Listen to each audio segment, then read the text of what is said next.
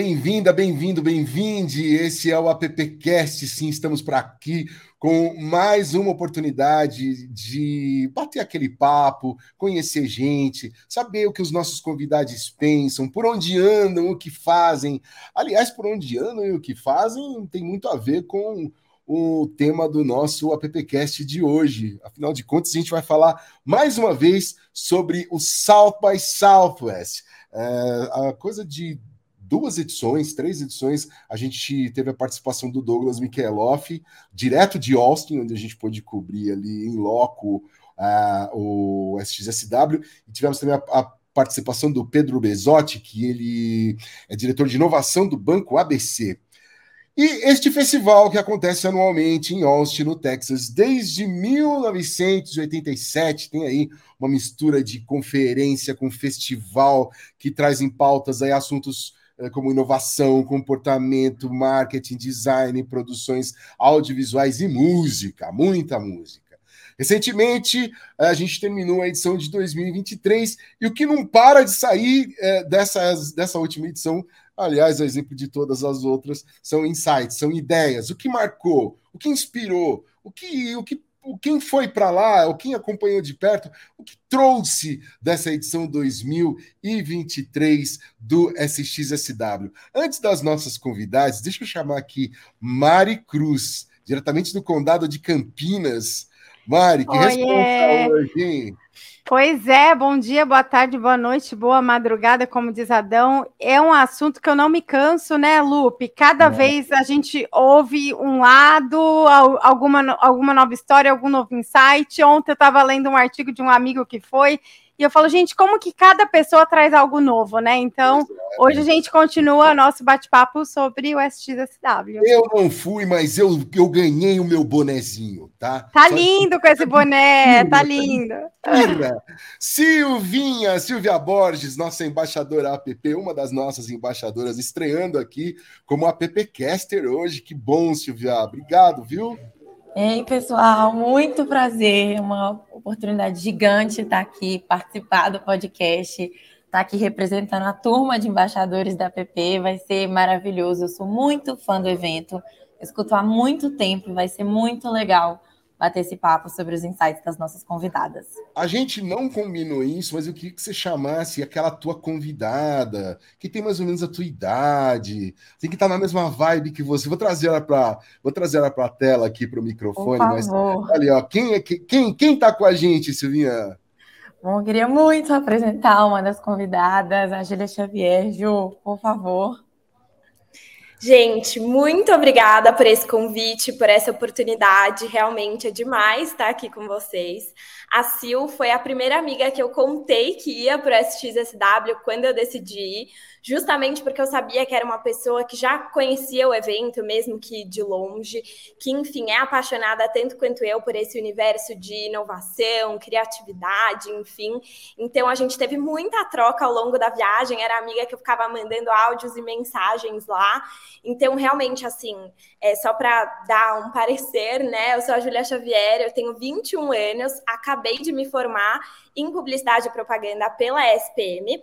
Atualmente eu trabalho na agência Mandarim, a gente é uma agência focada em shopper, então a gente faz muita promoção, ponto de venda, enfim, e trabalho na área de novos negócios, prospectando novos clientes. Então, nada mais justo do que estar aí presente nos eventos uh, mais cobiçados do mundo para conhecer muita gente nova e estar tá sempre atualizada, né? Porque a publicidade é sobre isso, sempre trazer ideias novas para os nossos clientes também. Obrigada Júlia. mais uma vez. Júlia, obrigado demais. E quem está aqui com a gente é a Cris Pelágio. Oi, Cris. Tudo Oi, bem? Lupe. Prazer enorme estar aqui com vocês, Lupe, Silvia, Mari, Júlia. Uma delícia falar de South by Southwest. Parece que já tem um ano que a gente foi para lá. Pois é, né? Clube. Você não contou que eu também entrei é, com vocês no videocast com o Douglas, sim, direto lá do South By. Sim, sim. E quando você chamou a gente aqui, eu me senti entrando no Globo Repórter, o que faz, onde vive. O que fazem? Onde... É. Sexta-feira, terça-feira, no PPCast. É, é. Exatamente, exatamente. Mas é uma delícia falar do South By, foi meu primeiro South By que eu fui. Pois é. Já estreiei com o pé direito, porque eu fui speaker, palestrante em dois painéis, mas eu não vou dar spoiler, não. Senão, gente. Fez bolo, né? Fez festa lá. Apresentadora de TV durante 26 anos, vou desandar a falar aqui, então vou deixar espaço para vocês perguntarem o que vocês quiserem. Cara, você não sabe quantos parabéns você ganhou aqui durante, porque nesse meio tempo, tanto lá nas nossas transmissões, quanto aqui também na PPCast, você não faz ideia de quantos parabéns você ganhou, viu? Opa! Principalmente da Mari ali. Agradeço muito aos é... parabéns, obrigada. Fico feliz. Bora... Igual uma louca, mas valeu é... a pena, então. É... Ah, mas coisa que você quase nunca fez até agora é, também, né, é, Cris? É. Silvia, Bora lá? Vamos começar o nosso papo? Bora lá. Então, a primeira pergunta de todas, que na verdade a gente queria para começar esse papo, é saber o histórico de cada uma de vocês, Cris e Ju, em relação ao evento, o que, que vocês já sabiam sobre, quais eram as expectativas, tudo que vocês, enfim, puderem contar para a gente dividir em relação a essa edição de 2023. Com quem você quer começar, Silvia? Começa com a Ju, que eu acabei de falar, gente. Então tá bom. Ju, por favor. Gente, então, é, acho que assim, a primeira, o primeiro contato que eu tive com inovação foi quando eu viajei para o Vale do Silício em 2019, eu estava no primeiro ano da faculdade, e aí me acendeu uma luz assim, eu falei, cara, esse tipo de imersão é muito louco, é muito diferente, enriquecedor. É, então, eu fiquei assim no meu radar de quais eventos eu tinha muita vontade de conhecer, e entre eles estavam NRF, SXSW e Web Summit. E aí, esse ano já, eu tive a oportunidade de viver duas primeiras experiências. A primeira foi uh, na NRF em janeiro, que é um evento né, voltado aí para o universo de varejo, então um pouco mais específico do que o SXSW. E como eu atendo muitos grandes clientes varejistas, para mim fazia todo sentido. E eu tive a felicidade de ir como curadora em um dos grupos que faz a curadoria da NRF, que é, que é a FFX. É, então, eu tive é, a missão de levar esse olhar da geração Z para quem estava no grupo com a gente, e foi muito interessante, porque a NRF é um evento um pouco mais tradicional, é antigo, enfim, falam grandes aí pessoas do varejo, então ter alguém ali com olhar geração Z foi bem interessante é, para, enfim, todo mundo que estava lá. E aí, depois que eu saí da NRF, eu falei, meu, eu quero viver mais isso, tipo, esse universo de evento, de conhecer gente, de ouvir, enfim, pessoas super inspiradoras. Eu não estava planejada de ir para o SXSW, mas eu conheci a Mônica Jampolsky lá na NRF e ela falou, cara, você precisa conhecer a SXSW. Ela é mais ainda mind-blowing, assim, do que a NRF, porque tem muita coisa, muito conteúdo, muita gente diferente. É, então, eu decidi meio de última hora assim, meio com frio na barriga e emoção de decidir umas duas semanas antes. Mas a minha expectativa era justamente de ver coisas muito inovadoras, de ouvir é, muito sobre é, criatividade mesmo, o que está surgindo aí no mundo da tecnologia. E todo mundo falava muito do SXSW ser uma experiência completamente diferente para cada um, né? Porque depende muito do que você escolhe assistir, das pessoas que você conhece, das ativações que você vai. Então, a minha expectativa realmente era de sair de lá falando: nossa, realmente, eu nunca vivi algo nem parecido com isso, e foi justamente a sensação que eu saí. Que massa. Agora, Cris, por favor, até contextualizando um pouquinho da nossa curadoria de convidados, o porquê da ideia do tema, era muito trazer pessoas em momentos de vida, em momentos de carreira muito diferentes e conseguir criar esses paralelos e fazer esses insights e ter, enfim, experiências diferentes para dividir. A gente queria saber um pouquinho de você, Cris. Vamos lá, achei incrível a experiência da Júlia, minha. É bem diferente, apesar de ter sido a primeira vez também que eu fui no By. Mas eu ia no By em 2020, no primeiro ano da pandemia. Estava com o ingresso comprado, o badge, né, como eles chamam, comprado desde 2019. Às vésperas do evento, ele foi cancelado. Foi uma frustração, porque eu sempre amei tecnologia, inovação, criatividade, tendências, sempre tive um olhar para isso. Eu trabalhava na TV Globo nessa época, fiquei lá durante 26 anos, e a Globo faz uma curadoria e uma cobertura do South By como poucas empresas. É incrível. Inclusive, lá em 2020, a gente chegou a fazer um evento, na época ainda presencial, né? Porque foi no começo do ano, falando sobre as trilhas que teriam no SXSW. Vocês sabem que só brasileiro que chama SXSW, né? A gente que chama é. assim. Fora do Brasil, eles falam South By, enfim. Então, a gente fez esse evento lá na Globo, em 2020. Eu estava com toda a agenda já organizada, porque, para quem não sabe, são mais de mil palestras. Então, a gente tem, às vezes, 50, 100 palestras ao mesmo tempo, concomitantes. São 25 trilhas. Até ano passado eram 15. Este ano eles aumentaram para 25 trilhas, ou seja, 25 temas, 25 assuntos. Se você não mergulhar na agenda antes, você vai se atrapalhar lá. Então, eu estava com a agenda toda pronta, tudo lindo. Veio a pandemia, foi cancelado. No ano seguinte, foi só online, eu acompanhei online. No ano anterior, né, no ano passado, que já teve o evento presencial, eu ia, só que no começo do ano teve aquela onda da Omicron, eu peguei Covid, Omicron, e aí confesso que eu fiquei com medo e decidi não ir, resolvi ir esse ano. E foi incrível, porque depois de 26 anos, eu tomei essa decisão de sair da TV Globo, de pedir demissão da TV Globo, exatamente para mergulhar num outro universo. E esse outro universo está se escancarando para mim. E junto veio o South By. Eu já tinha essa fome, essa vontade de conhecer esses eventos, nunca tinha ido em nenhum, e a minha estreia já foi do South by Southwest. Imagina, o maior festival de inovação do mundo.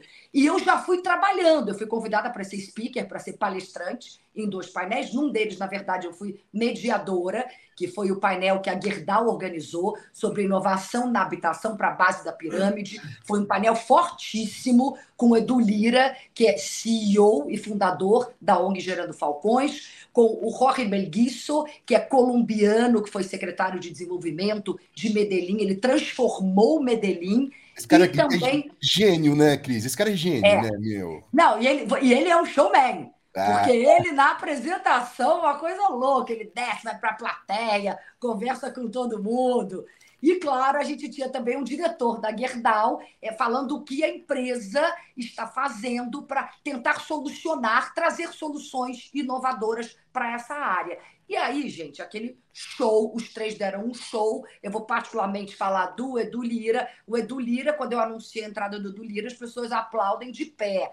A, palestra estava completamente entupida de gente. E o Edu Lira, ele é uma pessoa incrível. O que ele faz é sensacional. Ele é, de fato, inspirador. Quando ele vem com frases como ele disse na palestra: se o contrário de pobreza não é riqueza, o contrário de pobreza é dignidade. Você vê as pessoas levando um soco no estômago. Sabe, ele fala que a missão de vida dele, o propósito de vida dele é acabar com a pobreza antes de Marte ser colonizado. Isso só para dar alguns spoilers.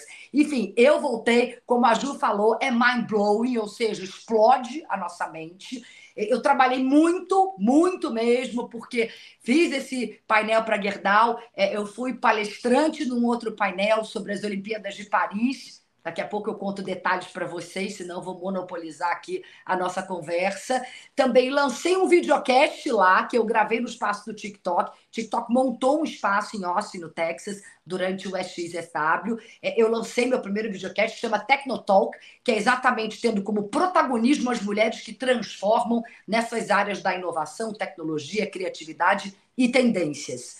Enfim, eu fiz muitas coisas, fiz o pré-lançamento de um livro que eu sou coautora e uma das coordenadoras editoriais, que se chama Uma Sobe Puxa Outra, que são histórias inspiracionais exatamente para mulheres e homens se inspirarem para puxar outras mulheres e outros homens para puxar mais gente. Então foi muito trabalho, mas foi delicioso. Eu não vejo a hora de chegar no que vem. E antes disso, claro, teremos Rio to teremos Web Summit no Rio de Janeiro, Web Summit em Lisboa, que eu tô querendo a Ju. Agora me chama que eu vou. Tô ah. facinha para ir em Festival de Inovação. Bora pro Hackathon também, né? É, é. Ah, vai chegar no final do ano, a Cris não vai mais, mais poder ver a gente.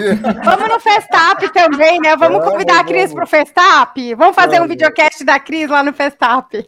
Assim, Por ô, favor, ô, Julia. gente. Olha, olha promessa de uma... está aqui, gravado. Não, não, já, já tá, já tá. Pronto. Ô, ô, Julia, tem uma pergunta do Douglas é, que faz parte da diretoria da APP aqui também, uma pergunta dele para você, dirigida à sua pessoa. Olá a todos, é um prazer estar aqui nesse episódio da PPcast. Eu sou Douglas Mikeloff, diretor da PP Brasil, e a minha primeira pergunta é para Júlia. Júlia, você é muito jovem, mas já faz um certo tempo que trafega por dentro de assuntos de inovação. E eu queria saber de você, o que, que te motivou, quais são suas aspirações, o que, que te dá é, tanto brilho nos olhos para militar nesse caminho de inovação dentro das áreas de comunicação e de marketing, que infelizmente não é visto em todas a, a, as pessoas da sua idade ou jovens hoje. Eu vejo que ainda há um certo distanciamento sobre caminhos de inovação.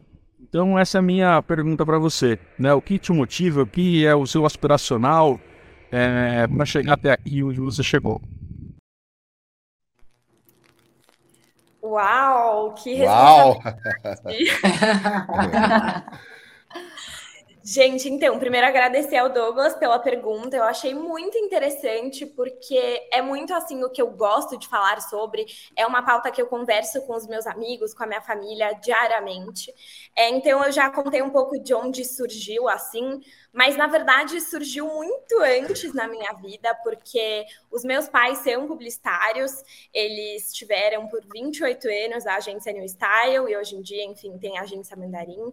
É, e o meu pai, principalmente, sempre me instigou muito esse lado da criatividade. Ele sempre falava que era experimentando coisas novas, indo atrás de, enfim, novas experiências e inovações, que a gente de fato se tornava mais criativo. É, então eu sempre tive esse olhar assim instigado dentro de casa já e nunca foi assim uma obrigação. Meus irmãos fizeram outros cursos, enfim, mas eu que sempre fui a filha que pedia para ir para o trabalho junto com os meus pais, sempre estive envolvida aí nesse universo da publicidade. E como eu já comentei, para mim a publicidade, a propaganda é muito sobre estar atento ao que está acontecendo no mundo. Então é sobre comportamento, é sobre inovação, é sobre tecnologia, tendência, enfim. Então eu já sabia que eu era desse mundo da comunicação assim, e aí eu me interessei mais especificamente por inovação e tecnologia quando eu fui para o Vale do Silício, que era na verdade uma imersão é, de uma semana só com pessoas da minha idade, na época acho que eu tinha 17, 18 anos.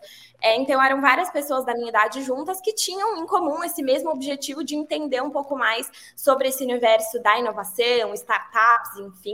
É, então, desde aquele momento, eu me inseri muito nesse universo. Então, eu passei a pesquisar muito sobre, ler notícias sobre, ir falar com pessoas é, que, enfim, já sabiam muito sobre o assunto. Eu sempre gostei muito de ter contato é, com pessoas mais velhas, enfim, mais experientes do que eu. Acredito muito que a gente sempre tem que estar com pessoas melhores do que nós, para a gente aprender cada vez mais. É, e a grande verdade é que, assim, na escola, eu estudei numa escola bem rígida, conteudista, eu achava que não era boa em nada, que, né, eu ia amar matemática, química, sei lá. E foi muito interessante porque a partir de 2019, que foi quando eu entrei mais em contato com esse universo, eu percebi que, enfim, eu gostava de muitas coisas que, na verdade, não são ensinadas propriamente na escola, né? É, e percebi, enfim, que eu poderia me aprofundar nisso, que eu poderia, enfim, ser boa em alguma coisa relacionada a isso, talvez. Então, foi a partir disso que eu fui me interessando. E aí, agora, né, cheguei no mercado de trabalho, terminei a faculdade. Então, cada vez mais eu acho que eu quero estar em contato com esses ambientes, porque de verdade, assim, o tanto que a gente ganha de repertório nessas situações é inexplicável, porque às vezes uma conversa que você tem muda tudo. É, então é isso, às vezes uma palavra que alguém te fala, minha mãe sempre fala isso, minha mãe também é uma pessoa aí extremamente bem sucedida nesse universo, minha grande referência, e ela sempre fala que muitas pequenas coisas mudaram a trajetória dela. Então, nesses grandes eventos, imagina o quanto de pequenas coisas que a gente vê, né? Então, é, eu acho que é mais ou menos por aí a minha, a minha resposta. Eu gosto muito de compartilhar com os meus amigos sobre isso. Eu sempre falo também que conhecimento não faz sentido se não é compartilhado. Eu sei que tem gente que, enfim, às vezes faz uns grupos e cobra para contar o que, que, viu nesses eventos, e claro, cada um tem aí a sua forma, mas pelo menos para mim, que sou tão jovem, enfim, não tenho nenhum interesse em monetizar isso, é, só faz sentido eu ir nesses lugares se eu posso voltar e compartilhar com as pessoas, enfim, porque é de fato um privilégio poder ir para um evento como esse, principalmente na idade que eu tenho. Então, acho que é isso. Bacana, bacana. Cris, tem uma pergunta do Douglas para você também. Não pense que você ia passar em column, não. Ah, até parece. E a segunda pergunta vai para uma grande e nova amiga que fizemos aqui na Compasso, Cris Pelágio. Cris, obrigado por aceitar o convite da PP para participar desse podcast, né, o AppCast, e falar um pouco mais sobre a XSW com essa turma bacana que está com você aí nessa conversa e também a nossa audiência. Eles são formados por muitas pessoas da área de comunicação, publicidade, propaganda e jornalismo. E eu queria fazer um questionamento muito na linha de tecnologia, inovação e transformação na área de conteúdo de notícias, né? É, queria que você explicasse, e eu sei que você é muito é, aprofundado nesse tipo de assunto, quais são as transformações necessárias para os profissionais do jornalismo e também para a indústria de notícias, né, as empresas que produzem conteúdo jornalístico, como TVs, rádios, jornais, sites e todas mais, que deve acontecer num curto e médio prazo para que elas estejam atualizadas e encarando como uma oportunidade essa transformação que vem a reboque de inteligência artificial, Web3, metaverso, enfim, tudo que se dispõe como tecnologia emergente que vai transformar de fato o consumo das pessoas de qualquer tipo que seja. No consumo das notícias, no consumo de entretenimento, no consumo de produtos e serviços. Então, eu gostaria um pouco dessa sua experiência e dessa sua sinalização para esses profissionais, assim como você, jornalistas é, e gestores de empresas jornalísticas, ao quais pontos eles devem estar atentos é, para este novo ciclo que a gente vem passando de renovação e transformação. Tcharam! Opa! Primeiro, obrigada pela pergunta, Douglas. Foi um prazer enorme estar com você pessoalmente de novo e, claro, mais vezes durante o SXSW. Foi uma delícia. Vamos lá. A maneira como a gente consome isso tudo que o Douglas nos trouxe já está mudando e vai mudar cada vez mais. E mudança é sempre desconfortável. Não existe uma mudança que não traga desconforto para as pessoas. O que, a gente tem que fazer nesse momento? Tentar, de certa forma, diminuir esse desconforto. E como? Muito se falou durante o South By sobre essa questão de pessoas vão perder o emprego porque a inteligência artificial, que foi a grande trilha, o grande tema desse ano, evidentemente foi inteligência artificial generativa, e muito se falou sobre isso, possíveis perdas de emprego com a inteligência artificial generativa. Pois bem, minha opinião é a seguinte: vai perder emprego? Não a pessoa, ninguém vai perder o emprego para uma inteligência artificial. As pessoas podem sim perder o emprego para um ser humano que saiba usar a inteligência artificial. Então, aí que está a grande questão. A mudança é desconfortável. É, o que, que a gente tem que fazer? Alfabetizar as pessoas nesse tema. A gente tem que educar as pessoas nesse tema. Temos que aprender a usar essas ferramentas, porque elas já estão colocadas aí. Não adianta. A gente pode até levantar várias questões, Elon Musk, uh, e mais mil uh, pessoas especialistas nessa área. Uh, pedindo para que as pesquisas sejam paralisadas durante algum tempo, Ok, será que isso vai acontecer? Não sabemos. Pode ser que aconteça, pode ser que não. Aliás, eu acho que o Elon Musk sabe mais coisas do Chat GPT 4 do que a gente, viu? Por isso que ele está pedindo isso. Aguardemos. Mas, enfim, fato é, é que já está aí, já está acontecendo, não tem como parar. Então, o que a gente tem que fazer? A gente tem que aprender aprender a usar as ferramentas. A gente tem que. Aquela velha história, aprender a aprender? Sim, aprender a aprender e aprender a desaprender também, né? Porque a gente tem que tirar algumas coisas da nossa cabeça para podermos mudar, nos atualizar nessas questões todas para que a gente esteja up to date com o que está acontecendo. Porque já está aí, gente, não adianta, já mudou. E tem muito essa questão que a Júlia trouxe. Adorei ouvir a Júlia falando. Gente, é sensacional é, ver alguém da idade dela tão inserido nesse universo que é uma paixão minha é, desde que ela nasceu, ou talvez até antes. Eu devo ser mais velha que a mãe dela, eu devo ter a mesma idade da mãe dela. Mas essa questão da, do compartilhamento, do coletivo, da colaboração, a gente viu vários reports, vários relatórios de tendências que são lançados sempre no começo do ano falando sobre isso. Não é mais tendência, isso já é.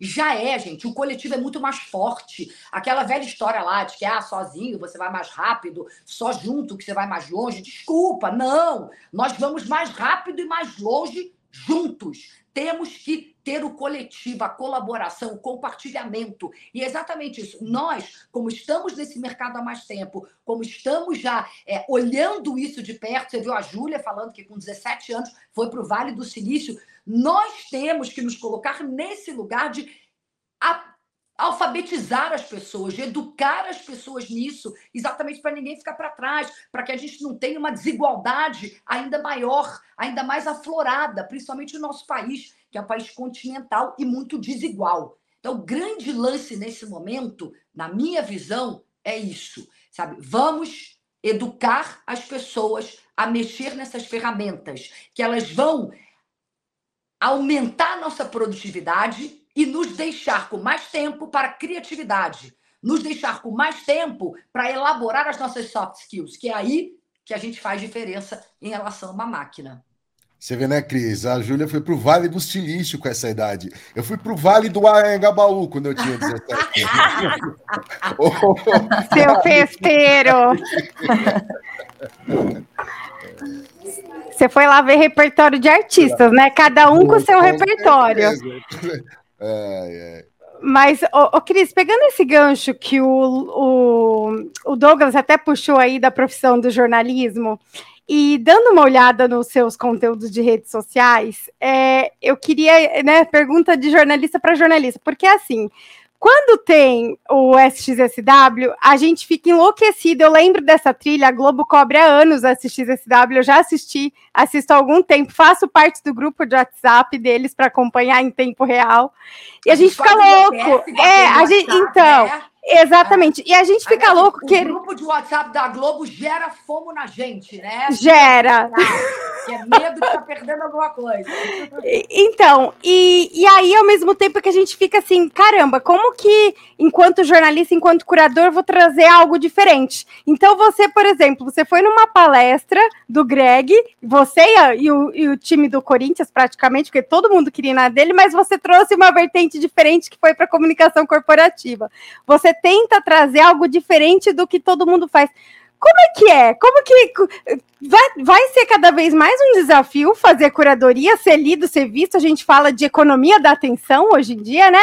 E eu queria ouvir do seu ponto de vista de jornalista que faz cobertura, que cria conteúdo, como que é essa questão da curadoria para a gente se diferenciar e ser lido, ser visto, é, participar da, das conversas e, e, fazer de, de algo de, de, uma forma criativa como você fez agora no, na, na sua primeira ida para pro, pro festival. É, Mari, obrigada, viu? Obrigada pelos elogios, obrigada por acompanhar meu conteúdo.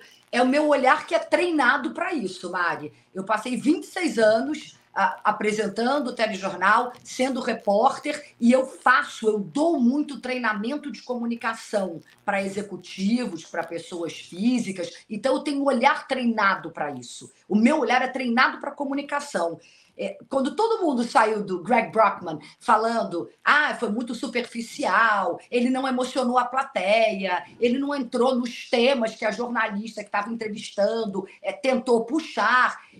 A coisa que mais me chamou a atenção foi exatamente como ele foi uma pessoa mídia treinada e bem mídia treinada. O que é mídia training, né? É uhum. o executivo saber falar bem, se posicionar bem, falar bem com a imprensa, falar bem com o público. Eu tenho certeza absoluta que a equipe de comunicação do Greg Brockman saiu feliz da vida, porque ele não colocou em risco nada da empresa dele, que é uma empresa de já bilhões de dólares. Ele não falou mal de nenhum concorrente, apesar de ter tido ali a oportunidade, mas isso é uma coisa de media training. Não vamos falar de concorrente, não coloquemos o concorrente na nossa boca e principalmente não colocou em risco nada do que ele conseguiu produzir.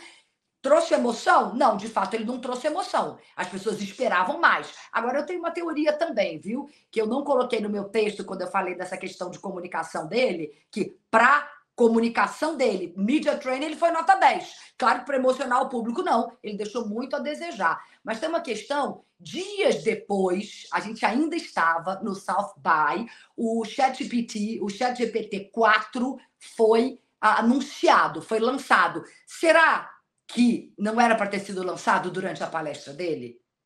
Eu acho que sim, porque não faz o menor sentido ele fazer uma apresentação daquela, era o nome mais esperado, porque era a trilha mais esperada, e só lançar três, quatro dias depois. Eu acho que houve alguma questão ali, mas isso nós não saberemos, só ele sabe. Não sei se algum dia nós vamos saber. Mas essa questão do olhar treinado, isso é treinamento mesmo, Mari. Assim como para a Stepperell. A Stepperell, psicoterapeuta, foi uma palestra, ao contrário do Greg Brockman, os dois estavam no mesmo palco, né? Claro, em momentos diferentes, em dias diferentes. Ela é uma psicoterapeuta que é especializada em terapia familiar e ela trouxe uma expressão que ela chama de intimidade artificial, que é exatamente a questão que ela levantou, que eu acho interessantíssima, essa questão do tá, como é que fica o ser humano no meio dessa tecnologia toda? Como é que ficam as relações? Porque nós, muitas vezes, estamos ali do lado do nosso marido, mulher, namorada, pai, mãe, filho, amigo. A pessoa está falando, você está assim, aham, aham, concordando, sem prestar atenção, porque você está no celular.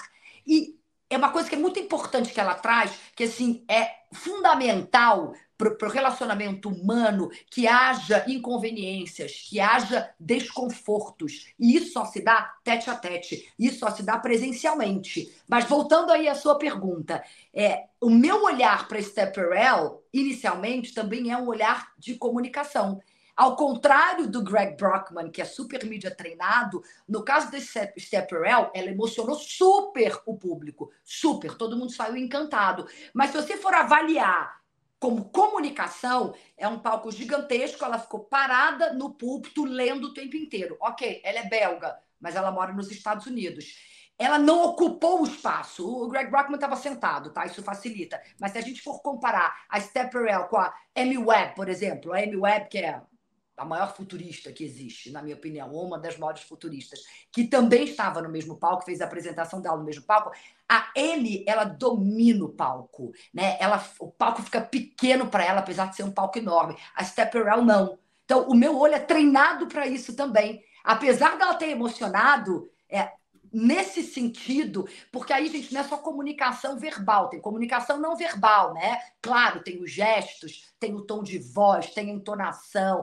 tem a sua movimentação, tudo isso conta. No caso da Stepperell, nesse quesito, na minha opinião, ela deixou a desejar, apesar de todo mundo ter saído encantado com a apresentação dela. Então, é um olhar treinado. Passei muitos anos fazendo isso, Mari. Legal. Silvinha, Silvia Borges, nossa mais ah. nova appcaster. Primeiro, Cris, eu amei e eu acho que isso justifica muito do porquê a gente está aqui conversando algumas semanas depois, mas é porque os insights vêm de lugares muito diferentes e cada um vai ter um olhar para cada um deles. Mas a gente tem outra pessoa querendo participar do nosso papo, que é a Maria Tereza, que é diretora aqui da PP Brasil, diretora regional da PP Mogi e Alto Tietê, então a gente queria passar também um vídeo dela. Eu vi que esse ano, mais do que os outros, A ativação de patrocínios foi uma coisa gigantesca, representa assim muito, principalmente quando a gente olha o patrocinador master do evento. Vocês que estiveram lá, acham que isso é um potencial para que esse evento seja trazido também aqui no solo brasileiro?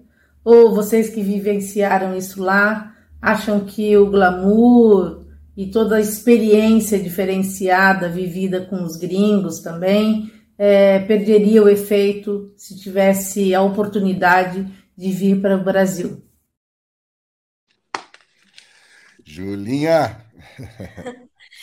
Gente, então, os brasileiros, acho que o que eles mais querem é que o evento, o festival, venha para o Brasil, né? Porque, assim, a delegação brasileira é realmente impressionante. Acho que foram mais de 2 mil brasileiros esse ano. Então, assim, potencial de público, certamente o, o SXSW teria aqui no Brasil. É, realmente essa questão do patrocínio master, né, foi uma novidade aí. O Itaú foi como um dos patrocinadores, o que foi uma grande representação aí do Brasil. Eles tinham um stand lá.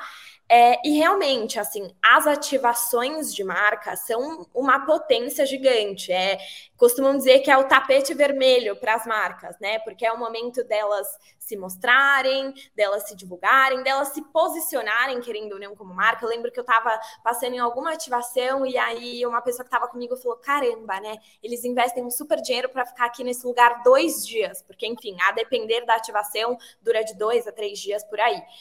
E eu falei, cara, para mim faz todo sentido, porque imagina a quantidade de pessoas que você está atingindo aqui, quantidade, enfim, de nacionalidades diferentes que vão ter um contato com a sua marca, é, que vão voltar para o Brasil, sei lá, para os seus respectivos países, contando sobre. Eu mesma cheguei contando das ativações, falei muito sobre a da Prime Video, que era uma das maiores, a da Dolby, que era super interessante.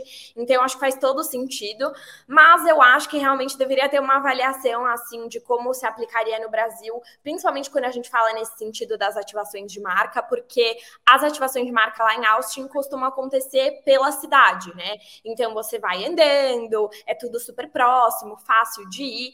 E aqui no Brasil, enfim, as principais cidades são maiores do que Austin, né? Então, eu acho que teria alguma dificuldade aí de logística, enfim, de locação, é, que eu acho que deveria ser pensada, mas certamente, assim, tem muito potencial para as marcas brasileiras. Eu acho que a gente tem aí é, grandes potenciais criativos nas nossas, nas nossas marcas, nas nossas empresas, que eu acho que o brasileiro saberia é, realizar como ninguém. Então, depende mais do SXSW mesmo, se ele tem interesse em vir para cá, porque a gente com certeza tem.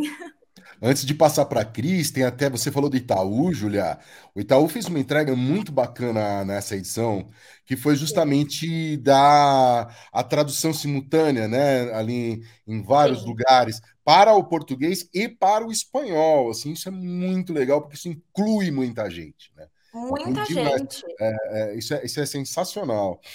Exato, eu vi muita gente assim usando o QR Code para ter acesso né, à tradução. Então, realmente foi uma super sacada deles aí que eu acho que realmente funcionou.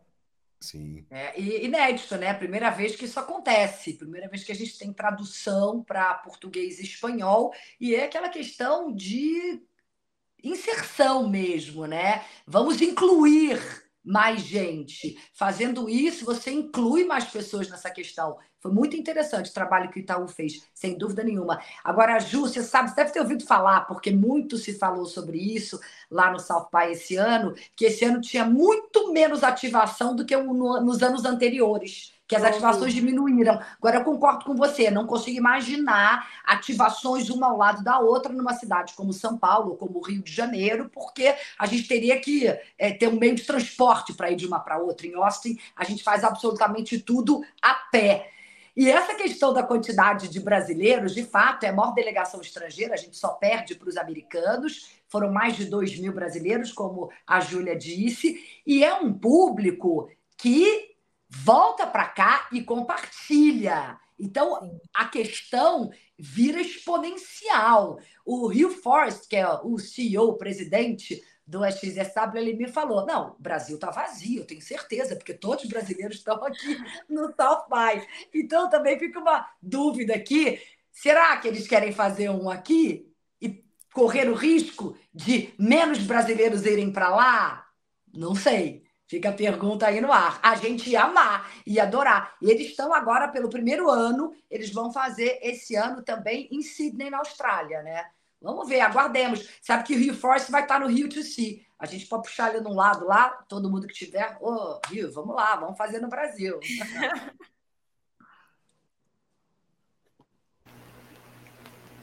Você está sem áudio.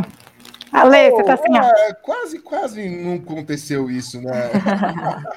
Viu? Como a gente está em território brasileiro, eu vou, eu vou colocar a Maria Tereza fazendo mais uma pergunta aqui. No, se eu não me engano, ela fala também sobre as impressões do Brasil. E, vamos, vamos ver. É, vamos Muito bom estar aqui nesse episódio do AppCast. Super agradeço o convite. Faço minha pergunta para vocês duas que estiveram no SXSW, que é a seguinte: o evento já é um evento que trata de inovação, e é um evento que, no seu formato, já é inovador. Então, além das palestras, muito mais né, do que painéis, além das mesas e de conversas, a própria experiência nasce das ações formatadas para esse evento. Quando vocês voltam aqui para o Brasil, esses insights que vocês tiveram lá e que vocês terão aqui, como é que ele pode se desdobrar em prol da nossa comunicação, que faz também o papel de motivador para a transformação. Nós estamos num movimento tão forte de inclusão em vários setores, né? E eu gostaria de saber de que forma vocês acham que toda a experiência vivida lá pode ser trazida para cá, para o nosso território, para o nosso povo, para o nosso Brasil. É essa minha pergunta para vocês. Parabéns pela participação e por enriquecer tanto com o conhecimento que vocês têm e que vivenciaram. Júlia! Ai, que demais! Maria Tereza, muito obrigada por mais uma pergunta, pelo carinho aí de, de reconhecer nossa ida.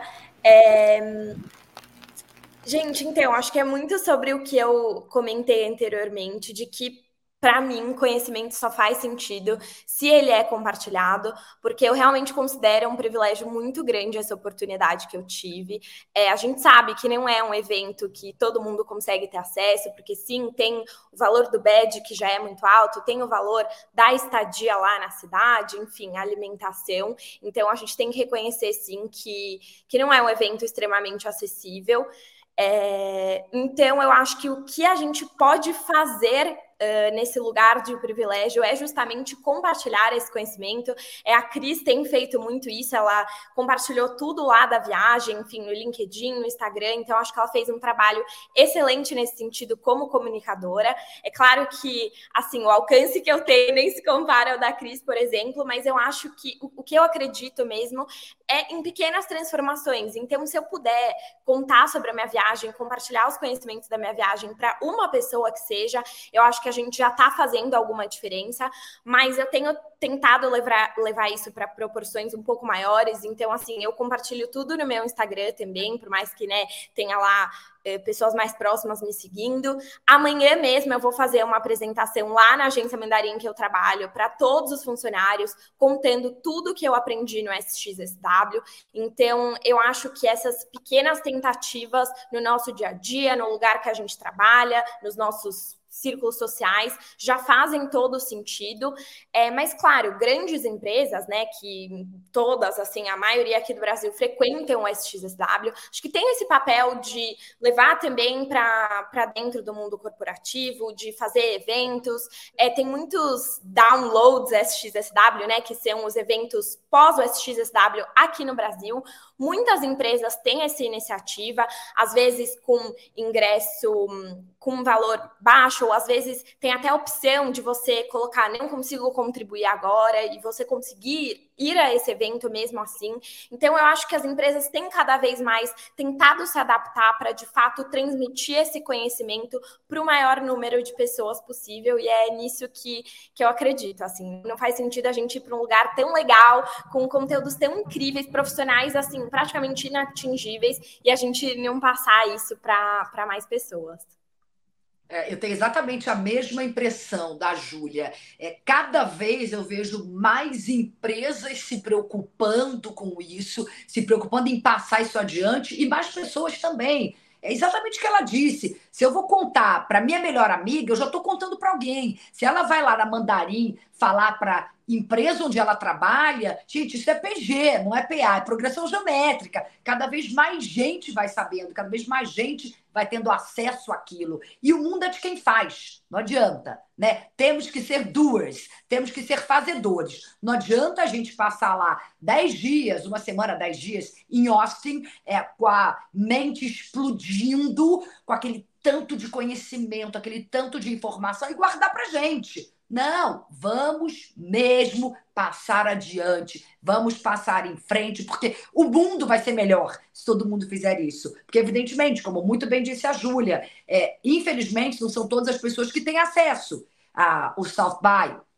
Passagem, hospedagem, o preço do ingresso, que eles chamam de badge é uma viagem cara, sem dúvida nenhuma. Então, nós que somos privilegiados nesse sentido, cabe a nós fazermos isso, dar voz para isso, né? Para as pessoas poderem escutar, poderem saber o que aconteceu, para elas também poderem reproduzir dentro do ambiente delas. E sem dúvida nenhuma, o que vocês estão fazendo na PPcast, eu e a Júlia estamos fazendo aqui, é exatamente isso né? Vamos cada vez mais levar isso em frente, levar isso para os outros. Então fiquem à vontade. Quem quiser saber mais sobre South By, é um prazer gigantesco. Pode entrar em contato comigo nas minhas redes sociais, Cris Pelagem Oficial, é o meu Instagram, ou qualquer outra rede social, que nós vamos falar disso, inclusive no meu videocast, que eu falei para vocês que eu estreiei o videocast lá no South By, dentro da ativação do TikTok, no espaço do TikTok, foram dois dias para o TikTok do mundo inteiro e eu consegui com que eles dessem três horas para a gente gravar dentro do TikTok, foi incrível.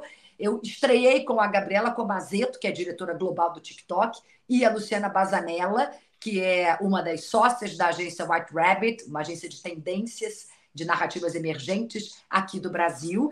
É, e falamos exatamente sobre toda essa questão né, de mulheres nesse mundo da transformação. Porque a ideia do videocast, que chama Technotalk por Cris Pelágio, é exatamente ter o protagonismo feminino. Eu quero trazer as mulheres para o centro, mulheres que transformam nessas áreas de inovação, tecnologia, criatividade, tendências.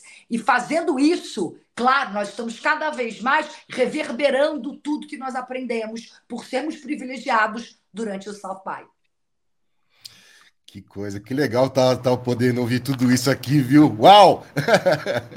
Mari, Olha só, é, pegando esse gancho que a Cris falou, né, sobre a, as mulheres, tem muitos painéis sobre mulheres, sobre pessoas, sobre o protagonismo das pessoas, mas tem também muitas pessoas preocupadas com o avanço das empresas, com questões éticas aí, e, e, e eu queria saber o seguinte, na opinião de vocês, como é que vai ficar essa relação órgãos públicos, marcas, porque parece que as marcas elas estão avançando de tal forma que muitos órgãos públicos olham e, olham e falam: Meu, onde é que eu cochilei? Onde é que eu dormi? Onde é que eu estava quando aconteceu tudo isso? Como que vocês veem essa, essa relação aí, é, governo e, e marcas? Qual que é a opinião de vocês? Puxa, complexo, Mari, mas eu acho que é uma discussão que está cada vez mais aí em pauta, né? Principalmente quando a gente fala das empresas, barra marcas, enfim, relacionadas à tecnologia, porque tem muito essa questão de até que ponto a tecnologia deve ir, até onde ela pode avançar. É, o, como a Cris comentou, inteligência artificial generativa foi o tema mais comentado lá, e muitas vezes foi trazida essa questão da ética, é, de se o governo deve proibir o chat GPT ou não. É, mas o que eu mais escutei assim dos grandes palestrantes lá foi que o governo deve aprender a conviver com essas novas tecnologias, esses novos avanços da marca, algo que a Cris também já comentou, porque é isso, a gente não pode, sim, a, a gente não, né, mas assim, o, o, os órgãos públicos não deveriam, pelo menos, simplesmente proibir a tecnologia, proibir tais avanços, é, porque ele pode se beneficiar daquilo também, a, a comunidade, enfim, é, a sociedade pode ganhar benefícios daquilo também, então, pelo menos os palestrantes do SXSW focaram bastante nessa perspectiva de que os órgãos públicos devem tentar estar próximos das marcas, das empresas, desses avanços, dessas tendências, para tentar ver qual a melhor forma de integrar isso dentro da, da sociedade, fazer com que mais pessoas tenham acesso, fazer com que juntos, enfim, tenham cada vez mais avanços. Então, eu, pelo menos, é, compartilho muito desse pensamento, assim, de que Claro que a gente se assusta com muitos avanços, a gente não sabe nem por onde começar. Quando lançou o chat de PT, a gente ficou, como assim? O que a gente faz agora? Como vão ser os trabalhos da faculdade? Mas eu acho que o trabalho é aos poucos é, entender mesmo qual que é a melhor forma de lidar, agregar. É, é isso, a gente, o, o Kevin Kelly, que foi um dos palestrantes, uma das palestras que eu mais gostei particularmente sobre a inteligência artificial, é, ele comentou que a gente tem percebido com a inteligência inteligência artificial que as atividades humanas são muito mais mecânicas do que a gente percebia antes. Então, ela pode vir realmente para agregar, ajudar e não para substituir. Então, eu, eu sei que os órgãos públicos têm o papel deles, né, aí de fiscalizar tudo, mas acho que a partir do momento que eles tentam se inserir junto a essas marcas, eles têm muito a ganhar também. E o que eu percebo é cada vez mais os órgãos públicos tentando andar de mãos dadas com essas marcas, com essas empresas. Antes, sem dúvida nenhuma, era algo mais afastado. É, a partir de um determinado momento, eles começaram a se preocupar mais com isso, porque é evidente, gente, em qualquer revolução há danos morais, há danos éticos, há danos sociais. E a gente está falando de uma revolução como teve a Revolução Industrial, como foi a internet lá atrás. É isso que está acontecendo agora. E não adianta, não adianta proibir, porque isso já está aqui. Não tem mais volta. A gente tem que minimizar os danos. Então, de que forma? Mais uma vez, ensinando as pessoas a usar essas ferramentas. E qual é a coisa mais importante? Saber fazer as perguntas certas, os prompts, os comandos. A gente tem que saber perguntar da melhor maneira possível para ter a melhor resposta. É algo que a gente já ouve falar há algum tempo. A pergunta é mais importante que a resposta. Inteligência artificial generativa veio para sacramentar isso. Perguntar bem é mais importante até do que a resposta, porque com uma boa pergunta você vai ter uma resposta mais do que suficiente. Então a questão é essa, é a alfabetização nessa nesse universo todo. É o que está faltando. Ah, vai doer, vai doer. Crescimento anda junto com desconforto, dores do crescimento. Isso não tem jeito. Não, não tem como. Mudança dói. Mudança é algo que incomoda. Mas está aí, não tem volta. A gente tem que só que, ok, tá aqui o que eu posso fazer para diminuir isso, essa dor, para que seja mais fácil de eu aprender isso, passar por isso e, mais importante, a minha produtividade aumentar e eu ter mais tempo é, para criar eu ter mais tempo para soft skills. Essa é a grande questão nesse momento. É quase um outro letramento, né, Cris? É quase, um, é quase um outro letramento, né? Com certeza, com certeza, nem quase. Na minha opinião, é um letramento. É um letramento. Né? E os órgãos públicos têm que se tocar disso. E tem que providenciar isso. E tem cada vez incentivar mais. E cada vez que algo é proibido, ah, que o um município lá, uma cidade proíbe, opa, aquilo causa mais. Por que está proibindo? Meu Deus, isso deve ser um monstro. Então, causa uma preocupação maior na população. Na minha opinião, tinha que fazer exatamente o contrário. É letramento, como você disse, Lupe. Vamos ouvir mais uma última pergunta gravada aqui. Aí a Silvinha já está preparando ali uma, mais uma pergunta saideira. Vamos ouvir o que a Carol traz para a gente aqui. A Carol é diretora do nosso núcleo de diversidade e inclusão aqui da Olá, pessoal. Eu sou Caroline Guinarra, sou uma mulher cadeirante, de pele branca, cabelos ondulados de tamanho médio e castanhos. Meus olhos também são castanhos. E eu tô aqui para perguntar para Cris sobre o que apareceu de valor sobre o assunto diversidade, equidade, inclusão lá na SXSW. Conta pra gente, Cris. Carol, obrigada pela sua pergunta. Aparece o tempo inteiro essa questão de diversidade, de inclusão. O tempo inteiro essa pergunta, essa, essa frase, o coletivo, a colaboração, o compartilhamento. E é tudo sobre isso, porque diversidade é isso, é o coletivo. A gente pensar no coletivo. Em vários momentos, em várias palestras, em vários painéis, isso veio à tona. Foi uma das grandes coisas que ficaram na minha cabeça, sem dúvida nenhuma, talvez a maior. É, eu sou uma apaixonada por coletivo, pela força da colaboração. É, um exemplo que eu vou dar para vocês, aí falando do livro que eu e outras mais de 40 mulheres lançamos na semana passada, uma sobe e puxa a outra, exatamente com histórias inspiracionais. Eu, por exemplo, falei no meu capítulo, cada um escreveu um capítulo, eu falei de um episódio é, que eu passei na minha vida pessoal, teve gente que falou só de vida profissional, teve gente que misturou as duas. Eu resolvi falar, eu tive um câncer. O título do meu capítulo é Eu sobrevivi a um câncer é, esse é o spoiler, não vou falar mais nada. Em um mês da ideia, a gente teve a ideia, três mulheres que fazem parte desse grupo, é um grupo de WhatsApp que nasceu é, no Festival de Cannes do ano passado, é, sororidade que virou networking, porque é óbvio, né, natural, nós tivemos a ideia, três de nós, né? Até então éramos 256 mulheres, agora pode mais, né? No WhatsApp, então a gente está aumentando. Tivemos a ideia, colocamos a ideia ali no papel, fizemos uma reunião, eu escrevi um texto, coloquei no grupo Sexta de Carnaval, desse ano, tá? Sempre que eu conto história, as pessoas falam: ah, carnaval do ano passado? Não, não, desse ano. Nós lançamos na semana passada. Eu fiz o pré-lançamento do livro 10 das 44 autoras estavam no South By. Então, fizemos o pré-lançamento do livro lá, mas aí no pré-lançamento é, a gente não tinha o livro pronto, tinha só a capa e boneco, né? Para a geração que não sabe o que é boneco, são páginas em branco dentro. Ai, ah, que lindo! Linda a capa, né, gente? Ó, já temos selo de best-seller.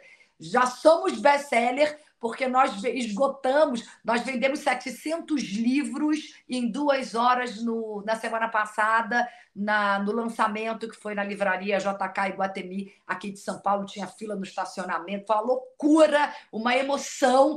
E vamos lançar dia 11 em Brasília e dia 12 no Rio de Janeiro. Mas voltando à pergunta da Carol, o que a gente vê, a força do coletivo, exatamente por isso, porque eram tantas mulheres juntas se ajudando e diversidade de mulheres. Vocês podem ver pela capa, nós temos as mulheres de, dos mais variados uh, segmentos, das mais variadas profissões, mais variados níveis sociais, backgrounds, formações. Tem mulheres de todos os cantos do Brasil e até de fora do Brasil. Por causa da força delas, nós conseguimos em um mês colocar esse livro sendo publicado, sendo lançado e, claro, evidentemente, com a ajuda que foi absurda, fundamental, o trabalho da equipe da Literary Books, que foi a editora que topou essa loucura, porque a gente queria lançar, só para vocês não acharem que a gente é louca, tá? A gente queria lançar ainda no mês de março, o mês da mulher. Então, lançamos é, oficialmente no dia 28 de março. E isso só foi possível porque a gente tinha diversidade de pessoas, que a gente tinha é, muitas mulheres juntas ali puxando, uma sobe e puxa a outra, é exatamente o que a gente faz. É uma preocupação muito grande que eu tenho e que eu senti muito isso. É, que bom no South By, no SXSW. O, o, Ô, Silvia, Silvia não. Ô, Julia, você também, dentro dessa questão de diversidade e inclusão, o que, que você o que, que você viu ali de perto, o que, que você pôde experimentar, o que, que você observou? Olha, Ale, eu acho que em questão de assim palestrantes, tinham muitos palestrantes interessantes, é, com representatividade, enfim, muitas mulheres. Eu escolhi muitas palestras de mulheres. Teve até a palestra da Tabata Amaral sobre dignidade menstrual. É, uhum. Eu acho que essa edição do SX tentou trazer uh, mais temas com representatividade, mas eu acho que eu, eu, li muito sobre, e foi uma opinião que eu tive lá mesmo. Eu comentei com a Sil quando eu estava na viagem. Eu acho que ainda tem muito a evoluir nesse sentido. É, eu acho que eles estão tentando, claro, estão no caminho, mas eu senti, eh, principalmente no público, né, por enfim, não ser essa coisa de ter um fácil acesso, eu senti falta uh, de diversidade, claro. Eu sou uma pessoa branca, não é o meu local de fala, mas é, eu tento prestar atenção nisso nos locais que eu vou. E enfim, ao meu redor eu via majoritariamente pessoas brancas, com certeza de classe média alta, enfim. Isso foi uma coisa que me chamou a atenção. É, e eu acho que o evento, enfim, pode prestar é, atenção nisso, com certeza, até porque tem muitas pessoas noticiando sobre. É, mas é isso, os painéis eu acho que tiveram sim muita diversidade. Inclusive, sei que a gente está falando de SX. Mas a pergunta da Carol, né? Ela falou que é uma pessoa cadeirante. É, eu vi uma palestra na NRF muito interessante sobre o assunto, só de marcas que fazem roupas específicas para pessoas com deficiência. É, eu lembro que eu escolhi essa palestra assim porque era mais é, diferente naquele horário, era um assunto que eu nunca tinha escutado sobre. E eu lembro que eu saí assim completamente impactada, emocionada, saí de lá falando para todo mundo sobre. E era uma palestra que estava assim vazia, sabe? É, e aquilo me chamou a atenção, porque até falando sobre o SX, eu acho que todo mundo estava muito querendo as palestras sobre futuro, as 10 principais tendências para o futuro, como vai ser o futuro. Acho que todo mundo tenta sempre estar tá incessantemente na frente, eu me incluo dentro disso, mas eu acho que às vezes a gente esquece um pouco de olhar para esses outros assuntos, enfim, climáticos, de diversidade, de inclusão, e me chamou muito essa atenção, assim, quando, quando eu fui nessa palestra da NRF Achei que foi muito importante eles trazerem esse tema. É, e fiquei pensando, enfim, se não deve trazer cada vez mais, não só a NRF, mas o SXSW também, porque é isso, acho que sempre dá para a gente incluir cada vez mais pessoas, enfim, causas, né? que esse assunto diversidade e inclusão ele não pode estar fora de nenhuma pauta. Não, não tem, não pode, não pode. É simplesmente é impensável. Silvinha, não, a empresa que não se preocupar com isso vai morrer. É, é, não existe. É, é, é, algo que já, já está, tem que se preocupar e concordo com a Júlia completamente. É impressionante. A gente olha para o lado e vê mais, né? A gente não vê na plateia essa diversidade que a gente espera. E também alguns, alguns temas me chamaram a atenção é, de salas vazias, viu, Júlia? Não sei se você chegou a ir em muitas palestras de ESG. Eu, eu achei inicialmente que ia bombar, mas não bombou. Vazias. Sim. Meio surpresa isso, né? Vocês me trazem é. um, um, dado meio, meio surpreendente. É. As pessoas vão para esses grandes speakers, né? É. É, que aquela loucura, que ah, não consegue entrar, etc e tal. E quando, às vezes, se você não entrar numa desses grandes, você cai numa outra menor que vai é. trazer muito mais insights, é. que vai te explodir tua mente muito mais do que explodiria num grande speaker, até porque os grandes speakers, no final das contas, claro que é super interessante estar uhum. lá, né? é uma diferença, mas eles são gravados, porque nem todas são gravadas. Uhum. Em áudio, sim, né? Mas em imagem, nem todas são gravadas pelo SXSW. Os grandes, claro que são, né? O tal do Ballroom D, que é a sala maior, todos são uhum. gravados em áudio, vídeo. Então você pode assistir depois. Essa questão, essa questão do ESG é a água bater na bunda. A hora que a água bater na bunda, muita gente vai se mexer, cara.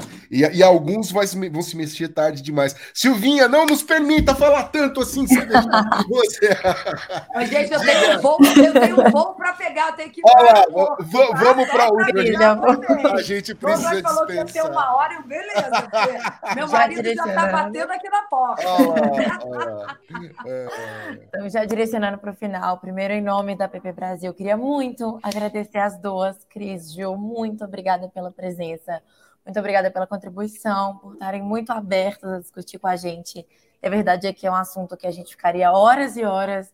Eu, como amiga pessoal da Ju, já gastamos muitas horas conversando sobre, enfim, é, chegar no que vem para ter ainda mais insights.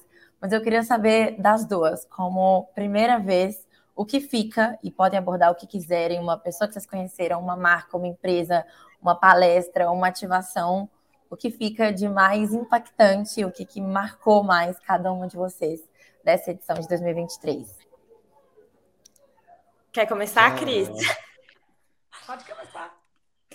Bom, eu acho que eu tenho falado para todo mundo assim que tem duas principais coisas que me impactaram. Claro, é muito difícil selecionar porque tudo é extremamente impactante, inovador, enfim, emocionante.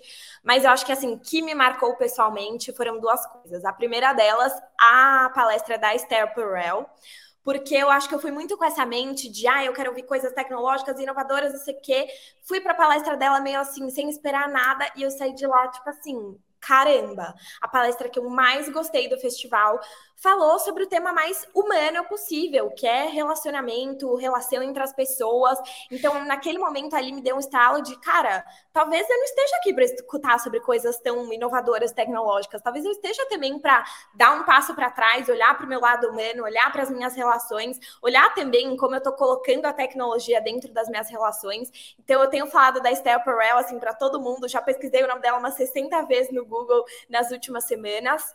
É, e a segunda coisa foram as experiências que eu tive na área de XR, lá do, do festival. Durou acho que uns dois, três dias para você ter, enfim, experiências de realidade virtual. Cada uma tem um tema diferente, você tem que agendar um horário. E eu escolhi fazer duas que me interessaram mais. Uma delas era você viver no corpo de uma pessoa autista.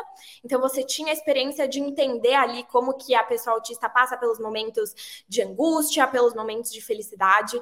E é assim, é muito emocionante, era uma animação, mas dava para você sentir aquilo verdadeiramente. Então me tocou profundamente, porque acho que a gente nunca entenderia eh, como é estar no lugar de uma pessoa autista. Eu tive essa pequena oportunidade aí.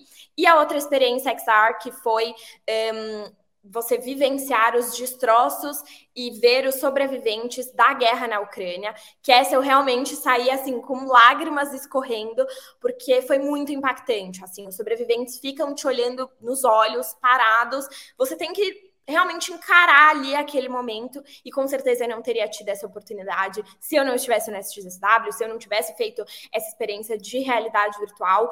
Então, eu gosto dessas coisas que nos trazem para o nosso lado humano, que nos fazem nos sentir incomodados mesmo, de tipo, caramba, isso aqui mexeu dentro de mim, sabe? Então eu saio desse evento sobre inovação com experiências muito penas que me, troca que me tocaram profundamente. Obrigada mais uma vez por estar aqui. Achei lindo, Júlia, porque é exatamente é um, é um evento de inovação, de tecnologia, de tendências, e o que ela, o que ela sai é exatamente com esse lado humano, com essa questão humana. Eu fiz essa experiência também de XR, né? XR gente, é, é realidade estendida, né? Que é virtual, com aumentada, é tudo junto, e essa especificamente do autismo, né? Como se tivesse é, no corpo lá de uma criança autista é algo que é muito, muito forte, é muito impactante de verdade. É, destacarei isso também, assim como a Julia destacou. Agora, vamos lá. Meus dois pontos. Vou reforçar mais uma vez a força do coletivo. Coletivo é fundamental. Nós não somos nada sozinhos. Nós precisamos dos outros. Nós precisamos de colaboração e de compartilhamento. E outra questão que a gente não pode negar networking. É impressionante. Eu sou uma pessoa, eu sou connecting people, tá, gente? Eu adoro. Meu marido me chama de caça-assunto. Ele fala que eu tô na fila para entrar no cinema, eu faço assim, quem tá atrás, na frente, do lado. Sou completamente então, assim. Não é, consigo não bater imagina, é, você imagina aquelas filas de uma hora, uma hora e meia do SXSW? Oh, meu Deus do céu, cacei foi assunto. Então, essa é questão do net, network, assim, no melhor dos sentidos, tá, gente? Não é pensando em grana, em transformar aquilo em algo que vai me dar dinheiro. Não, é conexão de pessoas. Mais que network, a gente usa como network, mas conectar. Então, é o coletivo com conexão são as duas coisas que ficam mais fortes para mim. Bacana. Cristiane Pelágio, olha aqui, ó, que vou colocar de novo aqui na Ei, tela. que lindo! Ó, aliás, olha de quem é a primeira fotinha. Olha lá, ó. Olha lá. Então, aqui, para quem tá só ouvindo a gente, a gente tá com uma. A gente yeah, tá é, aqui com a capa primeira. do livro, né? Olha lá. Uma sobe e puxa a outra. Aqui são várias autoras, né? Cada uma delas aqui tem um capítulo. A Cris como ela nos disse agora há pouco, é, tem um, um, capítulo também dedicado aí, é, da Literary Books, Cris, vou, vou, falar igual aeroporto, quando os caras ficam bravos assim. Cristiane Pelágio, última chamada para o voo 1073. Uhum, eu preciso. Obrigada. Vai gente. nessa. Muito obrigada, foi uma delícia, Júlia. Prazer te conhecer. Pena que a gente não se encontrou lá, mas vamos combinar e pegar o seu telefone. Prazer é todo meu. Da PPCast para a gente trocar ideias. Adorei você. É, Silvia, Mária, Lê, obrigada pela Carol, pela Maria Tereza, Douglas, todo mundo, gente. Obrigada. Foi uma delícia de papo, passou voando, né? Passou. passou. Vai lá, que senão você vai perder teu voo. Vou. Tchau, Cris. Obrigada. Tchau. Muito Tchau. obrigada. Julinha, também quero te agradecer, cara. Que lição que você deu pra gente hoje, viu? Nossa, muito bom, muito bom mesmo. É, é, poder contar, poder te ouvir, poder é, é, é contar com, com toda essa tua trajetória aí, com, com tão pouco tempo de estrada, mas com tanta experiência e com tantos insights é, assim de fato mesmo, né? Não é, não é só no papo ali, no blá. Ah, eu, né, a gente acho que tá meio cansado das, das, dos papinhos. No meu tempo falava esses papinhos. Não, né? Vocês vieram com insights e, e, com experiências e, e como é que a gente deve ser daqui para frente. Muito obrigado, viu, Julia?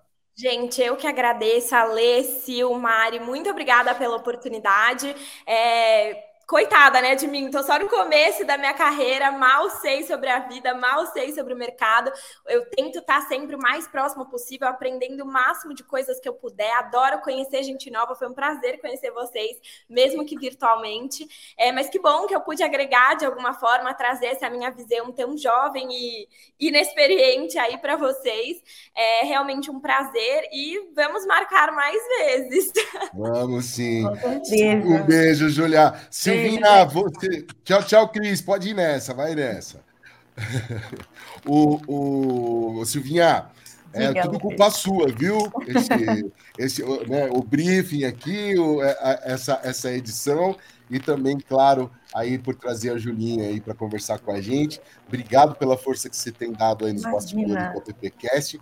E eu quero dizer que, inevitavelmente, você vai fazer parte da nossa mesa aqui agora, quase sempre. Por tá? favor. Tá? Ninguém mandou. Ninguém mandou, né? Ô, ô Lupe, eu amei essa mesa feminina hoje, viu? A força feminina do coletivo, como diz a Cris. Eu amei, viu? Essa mulherada hoje falar para você. E eu não vou dizer para você que eu tô aqui estranho no ninho, porque eu não tô, tô adorando estar tá aqui no meio. É isso. Gente, obrigado, Marisita, obrigado aí, principalmente por hoje, aí, por questões de ajudar o. Tamo junto. aqui hoje, que, nossa, uh, mas enfim.